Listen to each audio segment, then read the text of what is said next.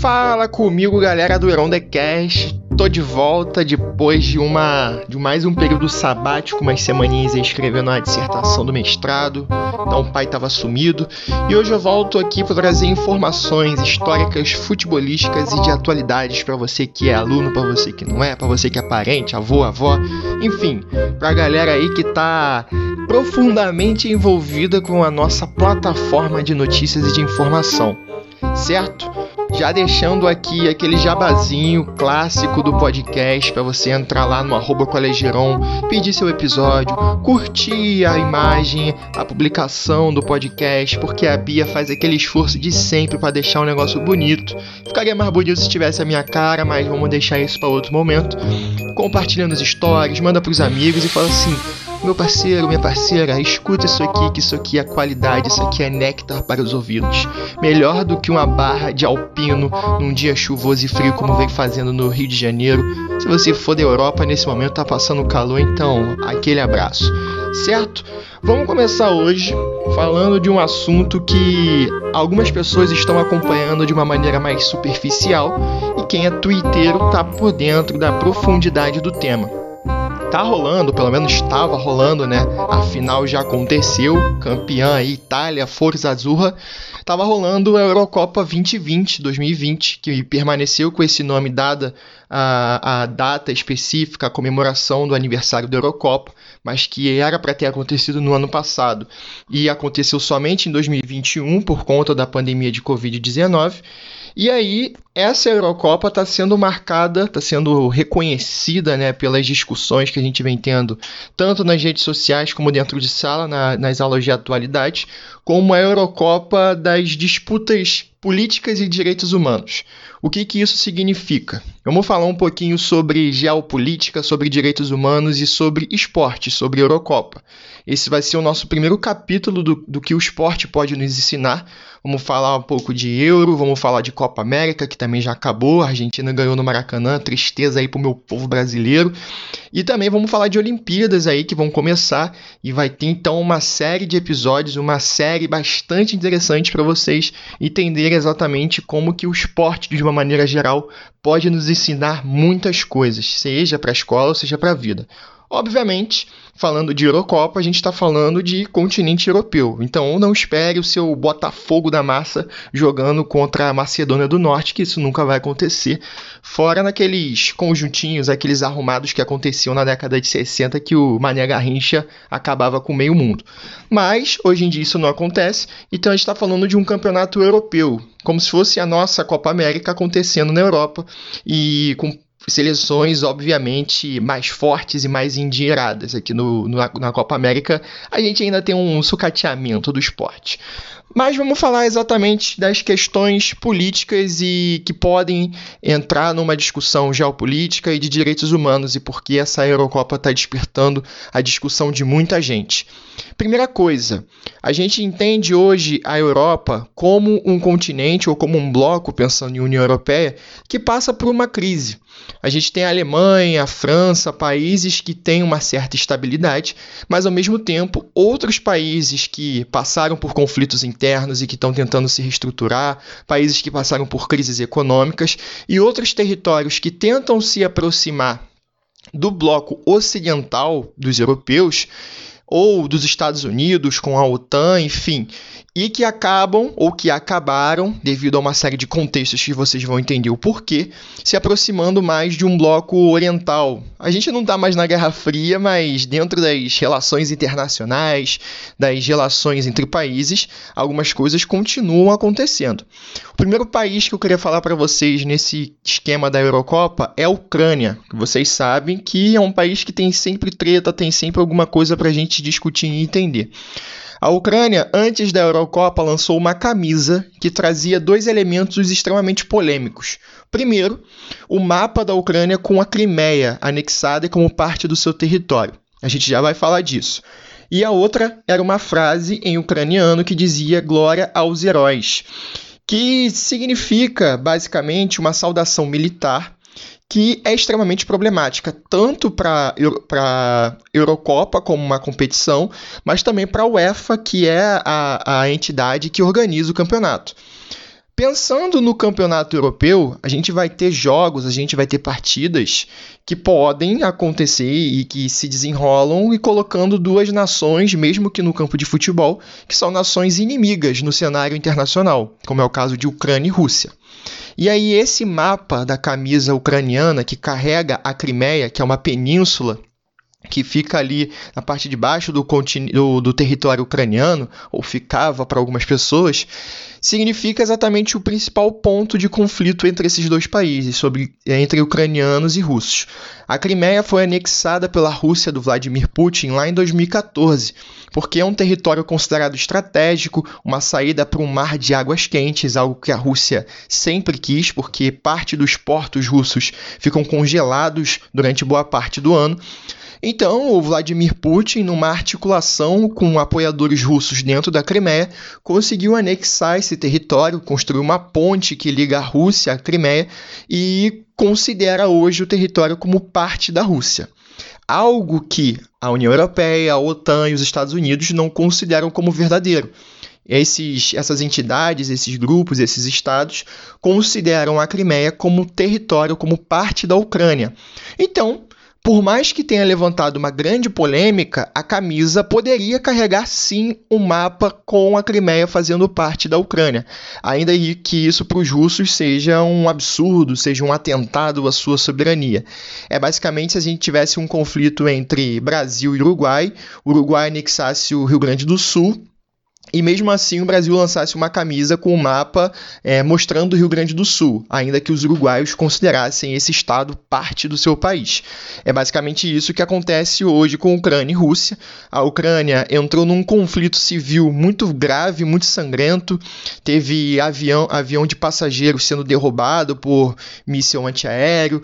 Você teve, por exemplo, Shakhtar Donetsk, que é aquele time ucraniano cheio de brasileiro, tendo que sair da sua cidade, sair do seu estádio porque estava estava tendo guerra nas ruas e atacaram o estádio com mísseis, com artilharia. Enfim, então é um país cheio de problemas, conflitos internos e conflitos externos, uma ascensão de movimentos extremistas de direita, movimentos neonazistas, que é exatamente esse segundo, essa segunda pauta pensando a camisa ucraniana. Porque além do mapa com a Crimeia, a gente vai ter então essa frase glória aos heróis, uma saudação militar uma saudação muito militar, na verdade, ela tem uma conotação extremamente militar. Mas o problema não é esse. Não é simplesmente uma nação, um país botar na camisa uma saudação do seu exército. É porque essa saudação é hoje muito ligada aos grupos nacionalistas que governam a Ucrânia, mas tem como raiz, tem como ligação, tem como a sua origem os movimentos nazistas que tinham na Ucrânia na época da ocupação alemã. A Ucrânia vai ser um território muito importante para a Alemanha de Hitler. A Alemanha vai conseguir chegar na Ucrânia. A, a, guerra de Kiev, por exemplo, vai ser uma parte estratégica ali da, da invasão da União Soviética, da Operação Barbarossa, que começa em 1941. E a Ucrânia vai ter um batalhão de soldados que vai servir aos nazistas, que vai, por exemplo, promover verdadeiros massacres no leste europeu e que vociferavam exatamente essa frase: a glória aos heróis. Então, os batalhões nazistas, eu não vou nem chamar de neonazistas, porque ali é exatamente o período do nazismo em si, o nazismo na sua essência, não o nazismo mais contemporâneo, vamos colocar assim. São soldados nazistas ucranianos ligados à Alemanha de Hitler que gritavam e que diziam e que falavam esse lema enquanto assassinavam judeus, enquanto promoviam massacres por todo o leste europeu. Então, essa frase acaba sendo ainda mais problemática para a UEFA, tanto é que a entidade não permitiu a utilização dessa frase. Isso gerou uma crise muito grande, principalmente com os países que foram ocupados pela Alemanha nazista. A Rússia, por exemplo, foi invadida, teve milhões de pessoas, mais de 20 milhões de russos mortos durante a guerra.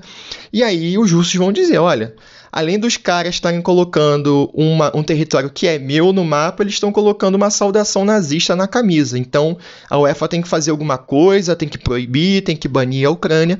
Mas a discussão acabou exatamente indo mais para o lado da retirada da frase do que do mapa, certo?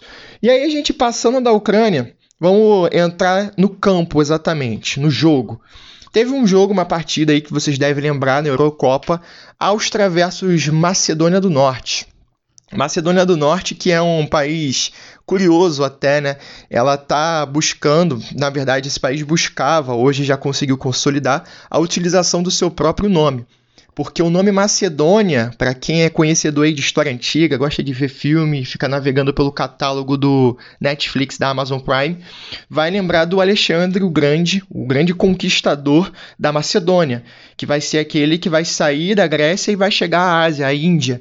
Então, o nome Macedônia vai ter uma ligação antiga muito mais próxima à Grécia do que a Macedônia atual, ainda que essa se reconheça como parte daquele território. E aí a Grécia entrou na justiça, entrou com todas as instâncias possíveis pela não utilização do nome Macedônia por esse país que surgia. E depois de muitos anos de discussão, o governo grego, um governo mais à esquerda que assumiu depois da crise de 2008 na Grécia, vai promover exatamente a conciliação e vai permitir a utilização do nome de República da Macedônia do Norte, que aí não fica exatamente a Macedônia no sentido pleno da palavra, mas permite a utilização do nome com essa referência. E aí a Macedônia, ela vai jogar uma partida com a Áustria na fase de grupos ainda e vai perder. A Áustria, num dos lances, vai, vai ter um gol do Arnautovic, que é um jogador austríaco, mas com raízes sérvias. E essas raízes sérvias dele vão acabar sendo muito evidentes quando ele comemora o gol.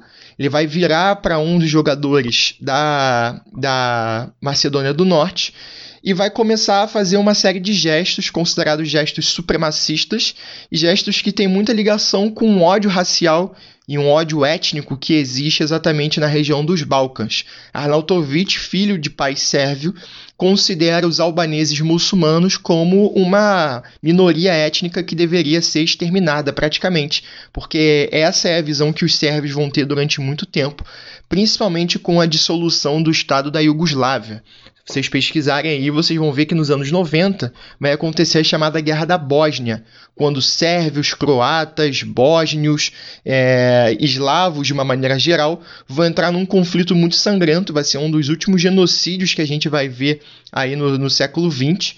Muitas pessoas sendo assassinadas, o massacre de Srebrenica. Lançou um filme que ganhou o Oscar, por sinal, Kuwait Zaida. Se vocês jogarem aí Obviamente, por vias legais, vocês vão conseguir assistir. Nada de pirataria, que pirataria é crime.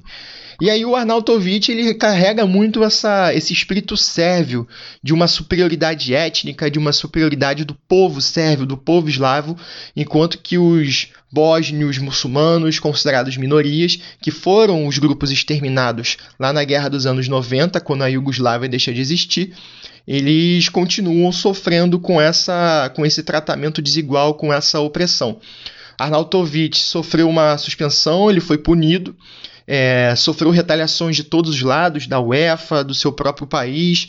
No lance do gol que ele comemora, ele, quando está fazendo gestos com muita violência, com muita, com muita vontade, vamos colocar assim, o, Ala, o Alaba, que é um, um, jogador do Bayern de Munique, agora do Real Madrid, chega dando uma dura nele. O Alaba, que é um jogador negro, que tem uma consciência racial bem interessante, chega dando uma dura nele, baixando a mão e falando para ele calar a boca, que aquilo dali não é certo.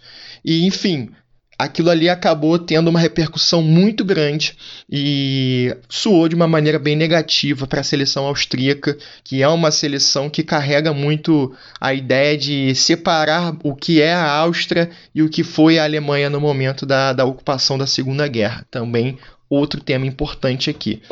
E aí, por último, só para a gente terminar, senão esse episódio vai acabar ficando longo demais e vocês vão me abandonar no meio do caminho, eu queria falar um pouco sobre a Hungria. Vocês devem ter visto que nos jogos que os jogos que aconteceram lá em Budapeste, que aconteceram na Hungria, tinham lotação máxima do estádio, 60 mil, 70 mil pessoas. E é, o estádio tem o nome de Maracanã também, se eu não me engano. E a Hungria ficou muito conhecida exatamente por conta dessa, dessa grande presença de pessoas no estádio. E também por conta dos atos da sua torcida, que acabam repercutindo muito a, as vontades, os discursos e as posições políticas do seu presidente, Viktor Orbán, que é hoje um dos principais representantes de um pensamento é, extremista, de um pensamento conservador, e que aprovou junto ao parlamento, na, nas últimas semanas, uma lei que proíbe qualquer tipo de ideia, qualquer tipo de discussão sobre questões LGBTQI, entre jovens de entre pessoas abaixo de 18 anos, né, que ele classifica como uma é, ideologia de gênero, como algum tipo de, de influência negativa, algo como uma doutrinação é, gay, ou, enfim, coisas que a gente está acostumado a ver em, em, correntes de WhatsApp, de fake news e que acabam virando política em determinados países. Então ele adota uma política abertamente anti-LGBTQI, uma homofóbica, bifóbica, transfóbica, enfim. E a torcida da Hungria, durante a Eurocopa, vai expressar exatamente o seu apoio a essas políticas. Então, eles vão levar placas para os estádios dizendo que eles são anti-LGBTQI, e isso para a UEFA acaba soando como um problema porque a UEFA tinha proibido a utilização de faixas dos capitões que carregavam a cor do arco-íris e também proibiu o estádio de Munique da Alemanha de ficar iluminado com as luzes do arco-íris. Então, ao mesmo tempo que a UEFA proibia a manifestação de apoio, ela deveria de alguma forma punir esses torcedores e, e exatamente essa torcida da Hungria que carregava esses lemas, esses slogans que são extremamente nocivos a esses grupos. Então, passamos aqui por vários elementos da Eurocopa que vocês podem pesquisar aí. A gente vai ter uma série de referências depois que vão para o site do Heron, que vocês vão poder se aprofundar no tema, se aprofundar na discussão que vocês quiserem. Vocês podem deixar sugestão, obviamente, e se algum de vocês um dia se naturalizar em algum país europeu jogar Eurocopa, manda coraçãozinho para mim na frente da câmera e fala que eu fui professor de vocês. Já é? Então, deixo aqui a mesma sugestão do início, vai lá na página arroba manda um salve, manda o seu pedido, compartilha, manda pros amigos e aguarda o próximo episódio que vai vir daquele jeito, aquelas crocâncias. É isso, tamo junto, é nós.